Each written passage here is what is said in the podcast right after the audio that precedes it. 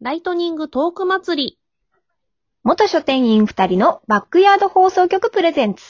もし本屋さんであなたが棚を一本任されたら、一体どんな本を置きますか大好きな漫画の全巻セット人生観が変わったあの小説子供の頃から大切にしているあの絵本関連グッズも併売しちゃうディスプレイにも凝っちゃったりみんなに知ってほしい本を布教するもよし。自分が書店員になりきって話題の本を揃えてみるもよし。ハッシュタグ、俺の本棚2021をつけてトークを取ってくださいね。詳しくは概要欄、ツイッター、ノートの該当記事をご覧ください。本屋さんの一角に、あなたの企画棚を作ることを想像して、楽しく選書してくださると嬉しいです。皆様のご参加をお待ちしております。それでは、ズッキーとニャギでした。失礼いたします。